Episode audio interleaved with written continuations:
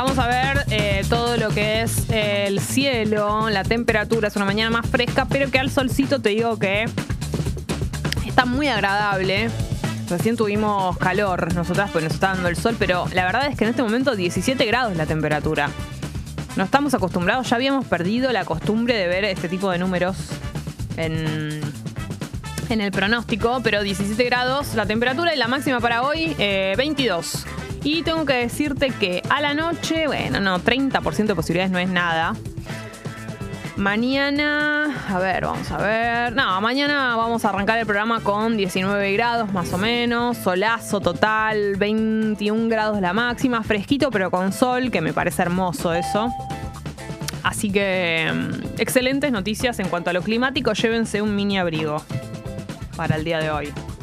Esa es mi recomendación. Vamos con. Estoy al aire, vamos con alguna nota. Ay, me apagan el micrófono como a las, a las angelitas. Te quieren censurar. Cuando a Ángel de Brito no le gusta lo Es que verdad. dice una panelista, les apaga el micrófono. Cero verdad. violento. eh, esa dinámica de programa. Pero les Un lindo pi- ambiente de trabajo se genera ahí. Les pido mil disculpas, ¿eh? Le- y les pide muchas veces y ellas. Es que son muchas personas también. Es muy difícil. ¿Estás justificando? No, no. Estoy Ángel diciendo, Brito? estoy contando el, el esquema Ajá. y es muy difícil. Co- eh, pasaba lo mismo en Intratables. Es muy difícil conducir un, un programa con tantas personas. Tiene que estar muy aceitado, tipo bendita, ¿entendés? Como si no es muy difícil. Se, se interrumpe mucho, es obvio. ¿Vamos con algunas noticias del día de la fecha? Sí.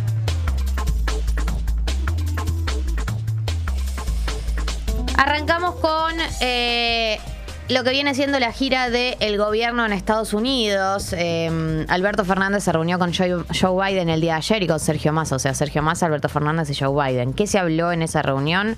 El gobierno de Biden renovó su apoyo a la Argentina, dijo que tenemos que consolidar una alianza entre ambos países en áreas específicas como alimentos, energía y salud energética. Recordemos que... em, la gente quiere nuestro litio, ¿sí? La gente quiere nuestro litio. Eh, así que vamos a cotizar mucho en los próximos años en ese sentido.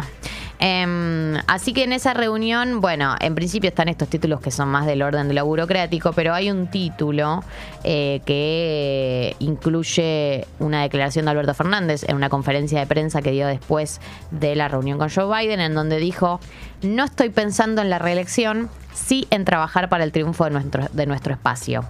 Eh, ¿Qué significa esto? Que ustedes saben que Alberto Fernández, desde la cámpora y todo el sector del kirchnerismo más duro, ya a esta altura gran parte del kirchnerismo, muy poca gente no se lo está pidiendo, le piden que no sea candidato a presidente. ¿Por qué? Porque lo van a tener que bajar a los tumbos, digamos, como bajate vos antes de que nosotros te bajemos. Tampoco es que igual están siendo muy amables con las declaraciones en los últimos días. El Cuervo Larroque se, se encarga de dejar en claro cada vez que puede que Alberto Fernández tenía un pésimo candidato, eh, entre otras. Pero bueno, es como que Alberto Fernández lo que viene sosteniendo es, off the record, es, ok, incluso si me bajo, déjenme decirlo más sobre la fecha, porque soy presidente, tiene sentido que yo quiera ser candidato a presidente de nuevo, digamos, que yo quiere sentido yo quiero por la reelección. Si yo a primero de enero del 2023 digo que ya me bajo, me deja en un lugar muy debilitado. Eso es lo que planteaba Alberto Fernández, ¿no? Con respecto al tema de su candidatura. Me parece que es lógico, pero desde el kirchnerismo están muy ansiosos porque él confirme públicamente que no va a ser candidato. Pero bueno, esta es la declaración que dijo. No estoy pensando en la reelección, sí en trabajar para la victoria de nuestro espacio. Así que eso un poco con respecto este tema sobre el cual no venía hablando, ¿sí? Eso por un win, el win gira internacional... Perdón, gira internacional de Alberto en Estados Unidos. Venimos para acá, para la Argentina. Ayer habló Jay Mamón, eh, subió un video a sus redes sociales haciendo referencia a el caso que lo tiene en el centro, que es la denuncia de abuso sexual que realizó Lucas Benvenuto. Para quienes no vienen siguiendo el caso, Lucas Benvenuto es un chico de 30 años eh, que está en los medios originalmente. Empezó a dar entrevistas porque él es uno de los, de los denunciantes de la eh, red de trata eh, infantil que incluye a Marcelo Coraza, el, el productor, ex productor de Gran Hermano y ex ganador de Gran Hermano, y otros integrantes de ese mundillo. Eh, ellos, Marcelo Coraza y varias otras personas, están detenidas por este caso porque se cree que lo que hacían era... irle con discursos a chicos en situaciones de vulnerabilidad, chicos menores, y después eh, someterlos a trabajos sexuales eh, en contra de su voluntad, meterlos en una red de trata. Bueno, hay toda una serie de denuncias. Lucas Benvenuto es uno de los que está involucrado en estas denuncias. Por ese motivo empezó a dar notas en distintos canales de televisión y en una de las notas él habla de que eh, hay una persona que él también quiere denunciar, que, era un conductor de Telefe, que era músico también, eh, que él lo quería denunciar porque tuvo una relación abusiva cuando él era menor. La gente asumió que era Jay Mamón, porque, bueno, conductor y músico de Telefe. Lucas después lo confirmó en sus eh, redes sociales y sale a la luz una denuncia que Lucas hizo en el año 2020 y que en el 2021 la cerraron, en donde él denuncia que tuvo un, vínculo con Jay cuando él era menor y que estuvo atravesado por el abuso sexual, entre otras cosas. También habla de que lo drogó. Bueno, hay distintas denuncias involucradas. Desde que salió, eh, explotó todo el caso con- contra Jay Mamón. Jay Mamón no había aparecido públicamente. Sí habían publicado un comunicado en su Instagram en donde eh, hacía un descargo, pero un comunicado bastante formal, ¿no? Em, como si lo hubiese escrito un abogado. Ahora la novedad es que ayer salió a hablar Jay Mamón. Jay Mamón subió un video hablando sobre el tema. Se lo ve, la verdad, eh, no, no se lo ve en las mejores condiciones en el video. Eh, y él lo que plantea es que, primero, bueno, obviamente niega los cargos de abuso sexual, ni de haber drogado a alguien, ni de haber violado a alguien. Y él dice que cuando él arrancó, que él sí tuvo una relación con Lucas, pero que cuando arrancó esa relación, Lucas tenía 16 años, no 14. Lucas dice que tenía 14. Jay Mamón dice que Lucas tenía 16. ¿Por qué hace esta aclaración y por qué hace hincapié en el número 16? Porque para eh, las leyes de delitos sexuales y de abuso de menores eh, y de consentimiento, si una persona de 16 años en adelante tiene relaciones con un mayor, eh, no es considerado delito, si fue consentido, ¿no? Obviamente si no es consentido, es delito en todos los casos, tenga 16, 18 y 25. Pero digo, el límite de edad a partir del cual se considera que uno tiene eh, las capacidades para consentir relaciones sexuales es de 16 años.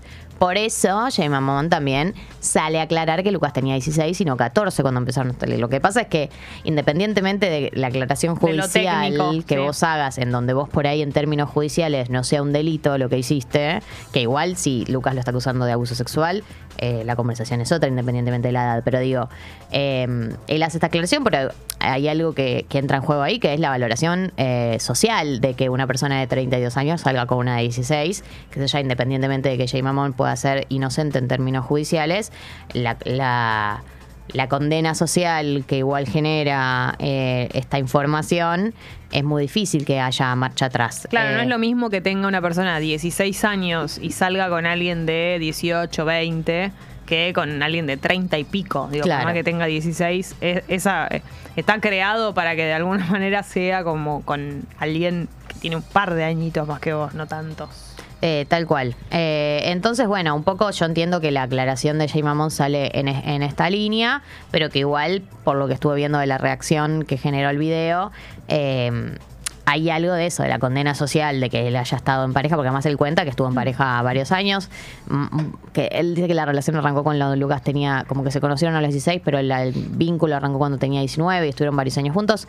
Eh, y Jay plantea que fue un vínculo de amor y contención, no es la versión de Lucas, eh, pero eso digo, creo que hay algo que está pasando más a nivel social, que no sé si eh, va a tener que ver con lo que pasa a nivel judicial. Recordemos igual que la, la con- el juicio, eh, la causa de Lucas está cerrada porque es un es un caso que pasó en el año, según la denuncia de Lucas, pasó en el año 2006 y en teoría originalmente la ley para este tipo de denuncias del orden de eh, el abuso sexual y etcétera, si ya había pasado una década desde que vos eh, desde que sucedieron los hechos, no la pueden juzgar, o sea, no pueden no la pueden juzgar. Ahora cambió eso pero como cambió después, eh, para todos los casos que sucedieron antes de que se modificó esa ley, que creo que fue en el año 2011, o sea, todos los casos previos al 2011, no, ya no rige, porque no es retroactiva la ley. Y como este caso pasó en el año 2006 y pasó más de una década, le dijeron, proscribió, prescribió, eh, prescribió. Eh, y la dieron por cerrada la causa. Entonces, no es que en términos judiciales eso va a llegar a, a un, a un puerto. Lo que se está hablando es del juicio de la verdad, Eso te iba a que no tiene condena, no es un, o sea, el juicio de la verdad eh, es un juicio que no va a tener, que no tiene condena, pero que de alguna manera algunas personas lo eligen para una sanación de otro orden. Eh, Lucas dijo que a él no le interesa un juicio de la, verdu- el de la verdad. Jay Mamón dijo que sí, que él va a iniciar una denuncia por el juicio de la verdad que busca probar estos hechos a pesar de que no tengan una condena o una eh, consecuencia en términos penales. Sí, él dijo hay testigos, no sé, se- creo que se refiere como al momento en el que se conocieron, no sé, va, no sé de qué forma él podría probar supuestamente la edad que tenía Lucas. Yo creo que eso es lo que lo único que él quiere, Sí, ¿no? La parte sí. en la que quiere poner hacer hincapié, pero Telefe creo que ya, Ey, ya le soltó la mano. Sí, sí. Sí, es difícil, es difícil y bueno, obviamente se habla de que pueden haber otros conductores de Telefe involucrados. Lucas de hecho nombró, dijo hay que más personas involucrados. Eh, vamos a ver cómo evoluciona este caso, pero bueno, esta es la situación actual. Eh, en último lugar, ayer se anunció, lo anunció en LAM, pero lo confirmó con un móvil. Eh, Marcelo Tinelli eh, fue nombrado como nuevo gerente artístico de América, eh, el Grupo América, del Canal América, y eso va a significar no solamente que va a ser el gerente, sino que vuelve él bailando, nada más Vuelve bailando. menos, dentro de Showmatch. Y le va a poner, no, se va a llamar Buenas noches América. Me parece muy coherente. Eh, esto viene después de mucha especulación de que iba a ser Tinelli. Recordemos que Tinelli el año pasado estuvo en Telefe. ¿En Telefe hizo? No, en el 13 En el hizo 13. eh, este programa de la gente que cantaba. Y dijo que no, no. Que no le fue muy bien, no le gustó mucho la No. experiencia. Bueno, finalmente desembarca en América, en lo que es el mercado de pases de la televisión. Última noticia antes de irnos: el Papa Francisco está internado. Mucha gente se preocupó. Parece que tiene una infección respiratoria y que no es una situación eh, grave, pero tiene 86 años y bueno, va a estar internado unos días. Eh, en principio se le están haciendo controles médicos y no mucho más. Para la gente que está preocupada, les digo. No tiene COVID también, dijeron No que eso ya está, ya está descartado.